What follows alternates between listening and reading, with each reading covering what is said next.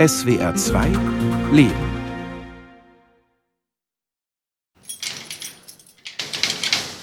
Okay, los geht's.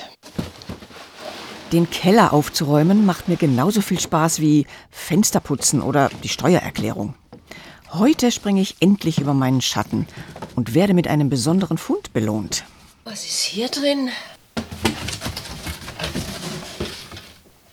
Meine Tagebücher. Das früheste stammt aus den späten 60ern. In einfachen Sätzen, aufgeschrieben mit verschiedenfarbigen Filzstiften, erzählt das kleine Ringbuch vom Alltag einer Zwölfjährigen. Schule, Ferien, Geburtstage, Ärger mit den Eltern, sowas alles. Interessanter sind die Tagebücher aus meiner Studienzeit Anfang der 80er Jahre. Ich setze mich auf eine der anderen Kisten und lese mich fest. Der Kellerraum verschwindet, eine kleine Zeitreise beginnt.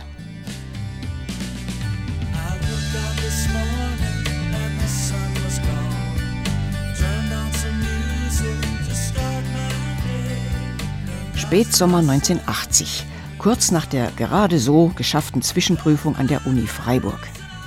Wegen privater Querelen verlasse ich die damals rabenschwarze, sprich tief konservative Stadt mehr oder weniger Hals über Kopf. Mit einem einzigen, hastig gepackten Koffer steige ich einfach in den Zug nach Heidelberg, zu jener Zeit Traumstadt für viele Studierende. Dort frage ich mich zum Studentenwerk durch, denn als erstes brauche ich eine Bleibe. Im Tagebuch klebt eine Quittung vom 4. September 1980 über eine Mark. Daneben die handschriftliche Notiz. Für eine Mark kann man beim Studentenwerk einen Monat lang Adressen bekommen, wo etwas vermietet wird. Eine Besenkammer, eine Zelle mit fließend Wasser von den Wänden, ein Wohneinbauschrank von fünf Quadratmetern. Ich habe Glück und finde ein elf Quadratmeter Zimmer mitten in der Altstadt für 200 Mark mit Klo und Dusche auf dem Gang. Allerdings gibt es dank dem Restaurant Wienerwald im selben Haus ein paar Mitbewohner, Kakerlaken, aber sie nehmen Rücksicht und verstecken sich. Meistens. 1980 also.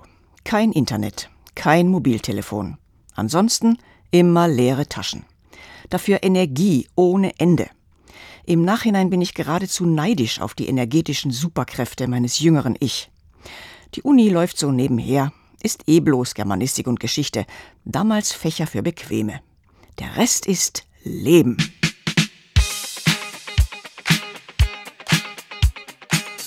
Die Nächte verbringe ich im Whisky, einem winzigen Nachtclub in der Altstadt. Und in der Tangente einer Disco jobbe ich regelmäßig hinter der Bar oder als Bedienung für 10 Mark die Stunde.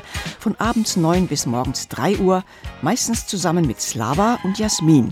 Er ein super Typ, liebenswert, entspannt und lustig. Sie eine verrückte Nudel von Format. Faschingsdienstag, 3. März 1981. Gestern, Rosenmontag, wieder Nachtschicht. Jasmin, Slava und ich hatten Mordspaß, soffen Sekt und waren die drei Typen in der Tangente, die am besten drauf waren. Unser Discjockey machte super dufte Musik, lauter alte Fetzer. Und wir flippten hinter der Bar rum und bedauerten die Gäste, die zumeist, warum auch immer, nur trübselig rumstanden und ihr Geld los wurden, während wir noch für diese Gaudi bezahlt wurden. In meinen frühen Tagebüchern als Studentin im Westen des geteilten Deutschland halte ich fast täglich meine Abenteuer, Probleme und Gedanken fest.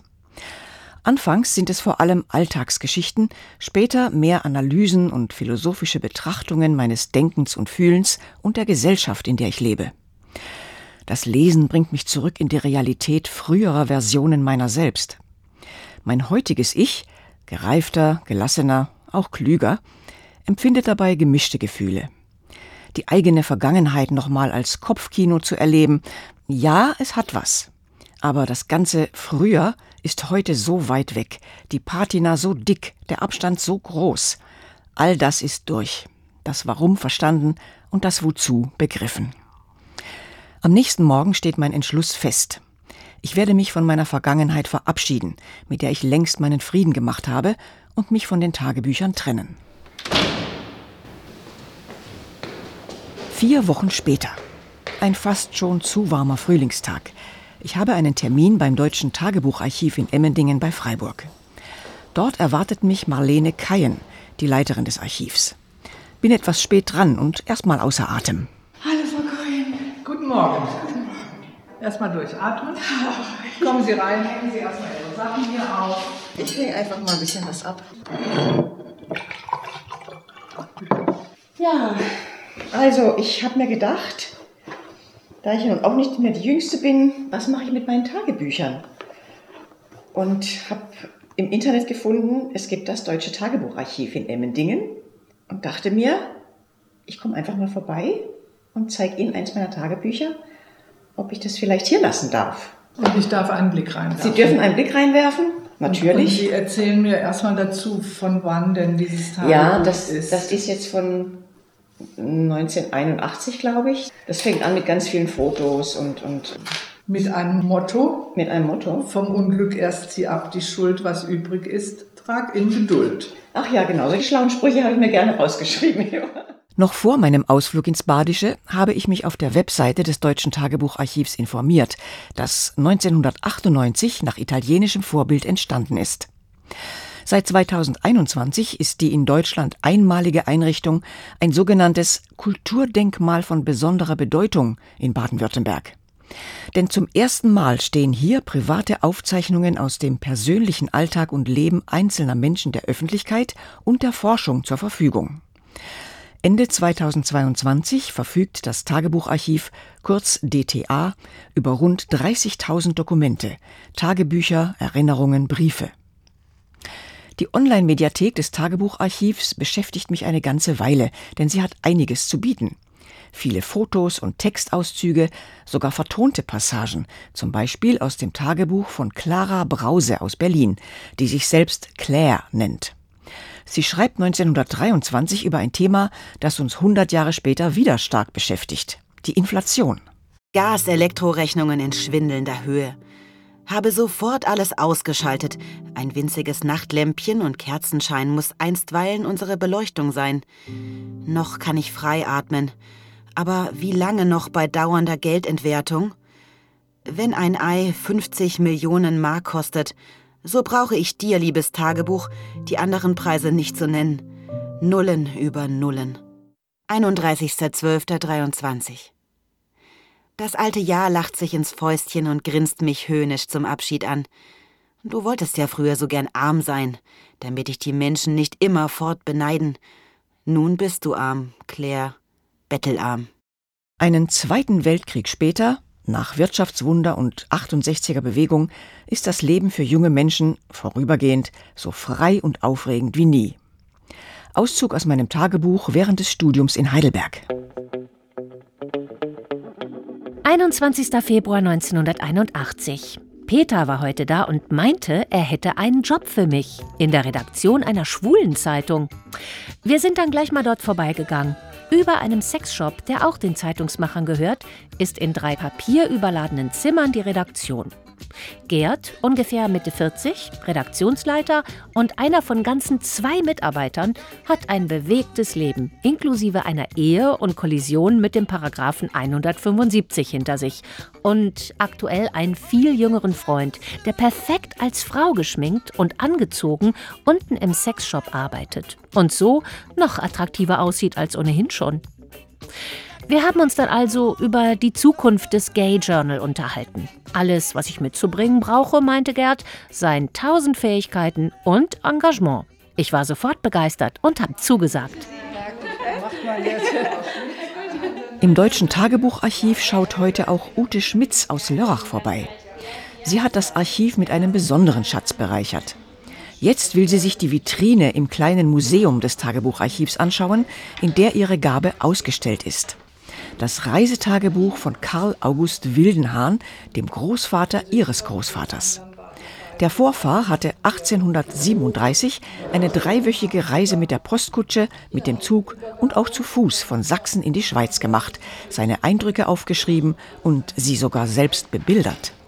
Er schrieb in Kurrent, der damals üblichen Schreibschrift. Dieses Tagebuch habe ich bekommen vor ungefähr 30 Jahren von meiner Mutter die darauf sehr, sehr stolz war. Wir konnten beide nicht lesen, die Schrift. Und dann hat sie gesagt, sie wird halt gerne mal wissen, was da wirklich drin steht. Und dann hat das Tagebucharchiv uns diese Übersetzung, die Transkription ermöglicht. In der Mediathek kann man sich Audioauszüge des Reisetagebuchs anhören. Der Vorfahr schreibt unter anderem über eine Wanderung in den Berner Alpen, ein Höhepunkt seiner Reise. Eiseskälte an den Füßen, bis an den Leib in Schnee und Wasser, der Sonne Glut auf dem Haupte, das ist ein Mittel, närrische vernünftig und vernünftige närrisch zu machen. Dabei war alles still um uns, und zuweilen brauste der Donner einer Lawine vom Wetterhorn hinunter in die Täler hinein. Der Atem wollte nicht mehr zulangen. Die Knie brachen. Der Führer hatte den Weg verloren. Das fehlte noch.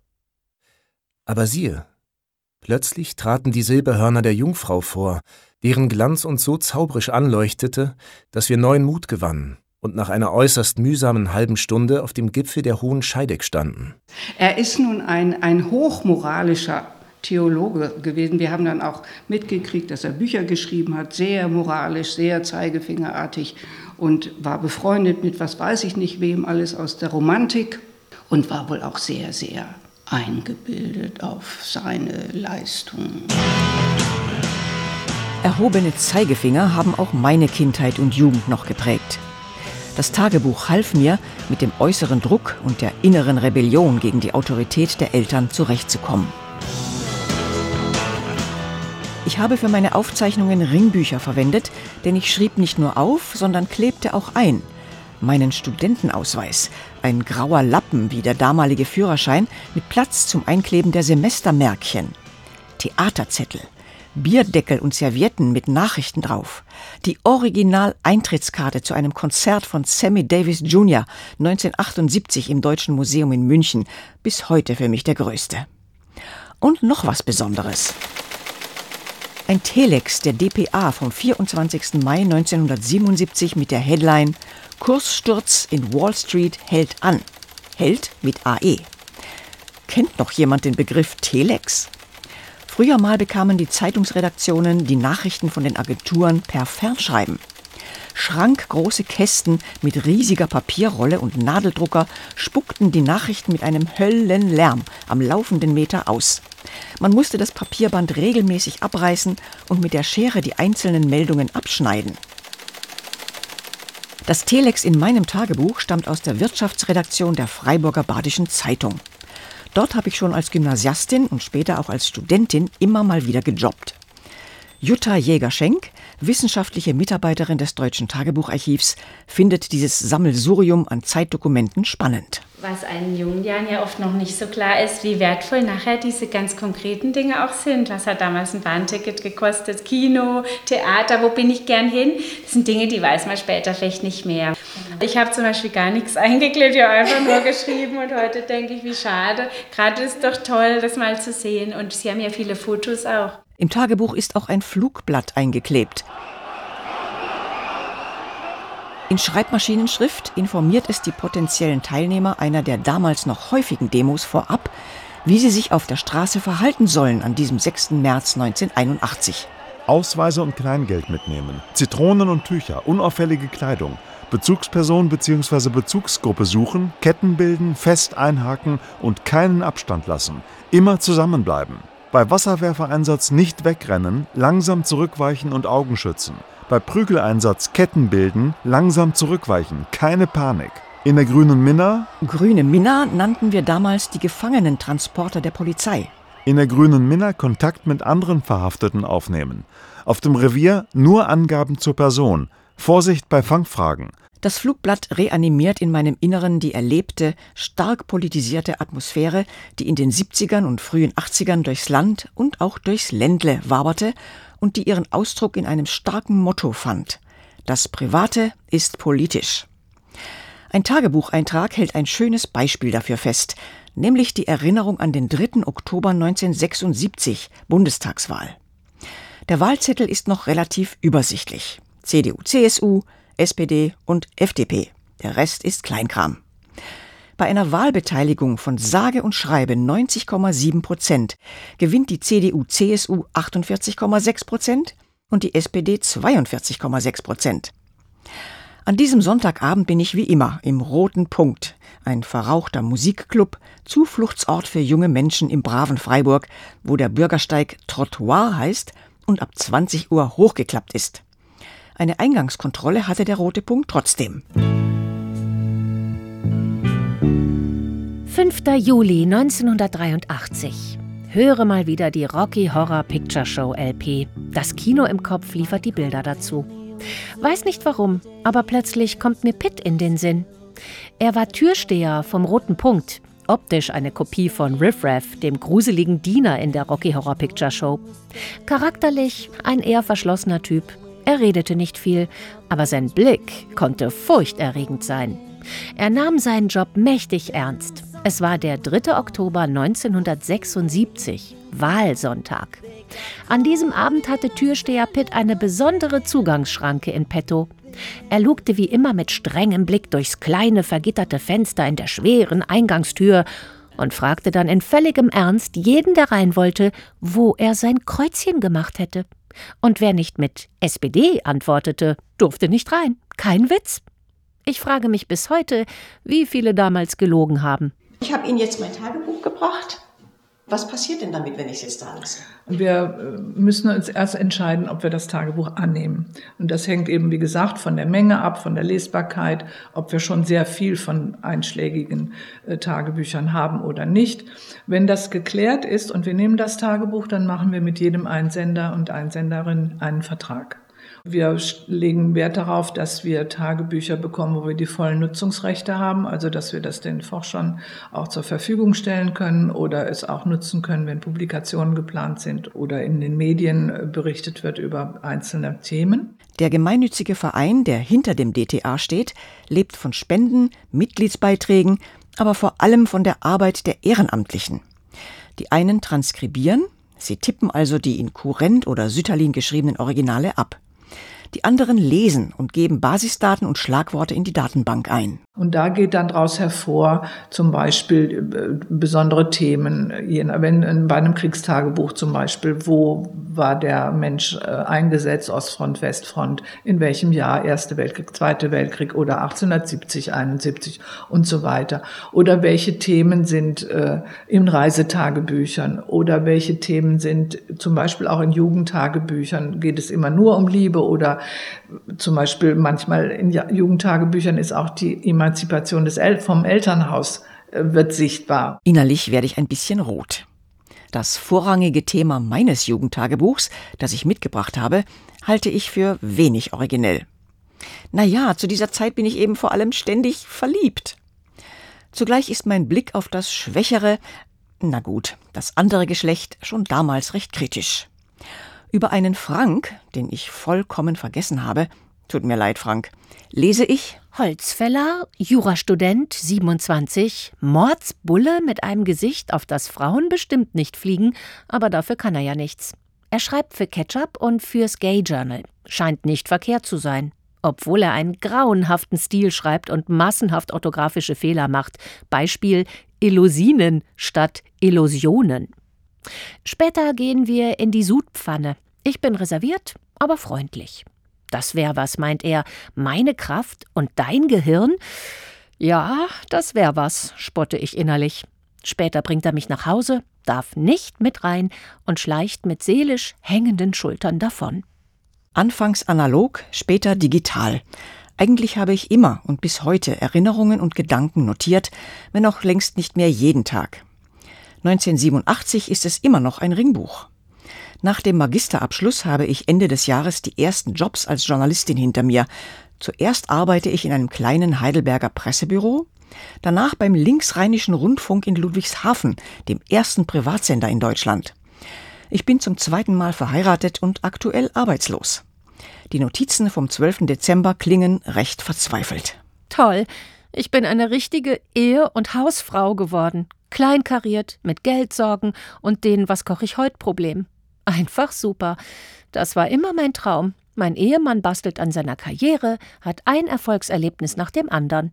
Abends bekommt er warmes Essen, legt sich ins gemachte Bett, holt morgens seine frischen Socken aus dem Schrank und braucht sich um gar nichts zu kümmern, außer ums Geld verdienen, und das macht ihm auch noch einen Mordspaß.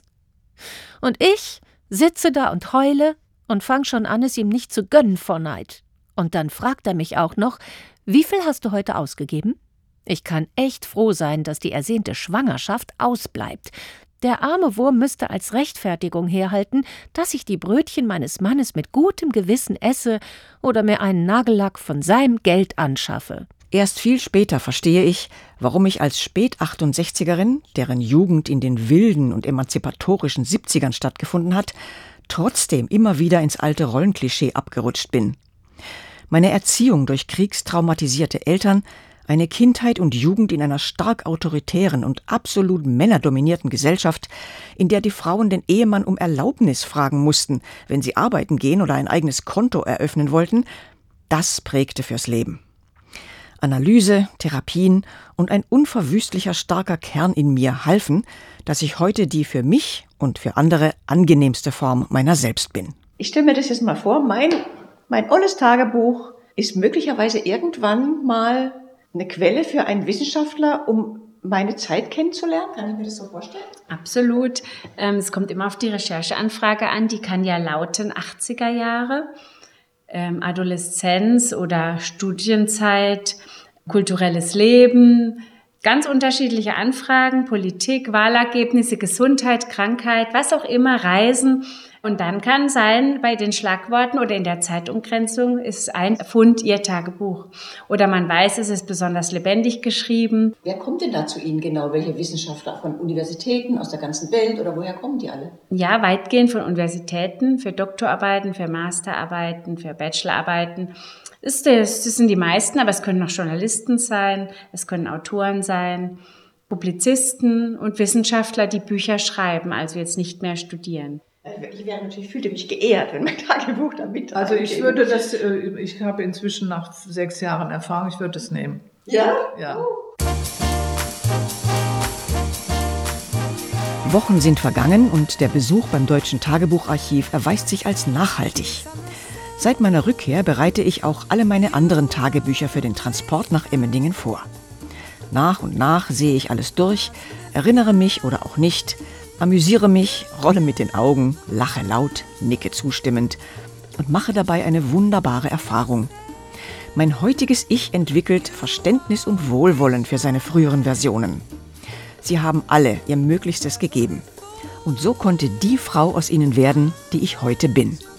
Köln, 9. November 2017. Mein 62. Geburtstag. Fühle mich gut, für mich bestätigt sich, was ich vor Jahren mal in Interviews mit Menschen über 60 gelesen habe, dass sie sich beim 60. Geburtstag besser gefühlt hätten als beim 50. In den 1980ern lief im Werbefernsehen der berühmte Doppelherz-Spot. Eine brav biedere, leicht beleibte, dauergewählte Frau, unter anderem im Gärtnerinnen-Outfit, pries das Tonikum mit den Worten: Ich bin 62, aber ich habe die Kraft der zwei Herzen. Was für eine lustige alte Oma, dachte ich damals.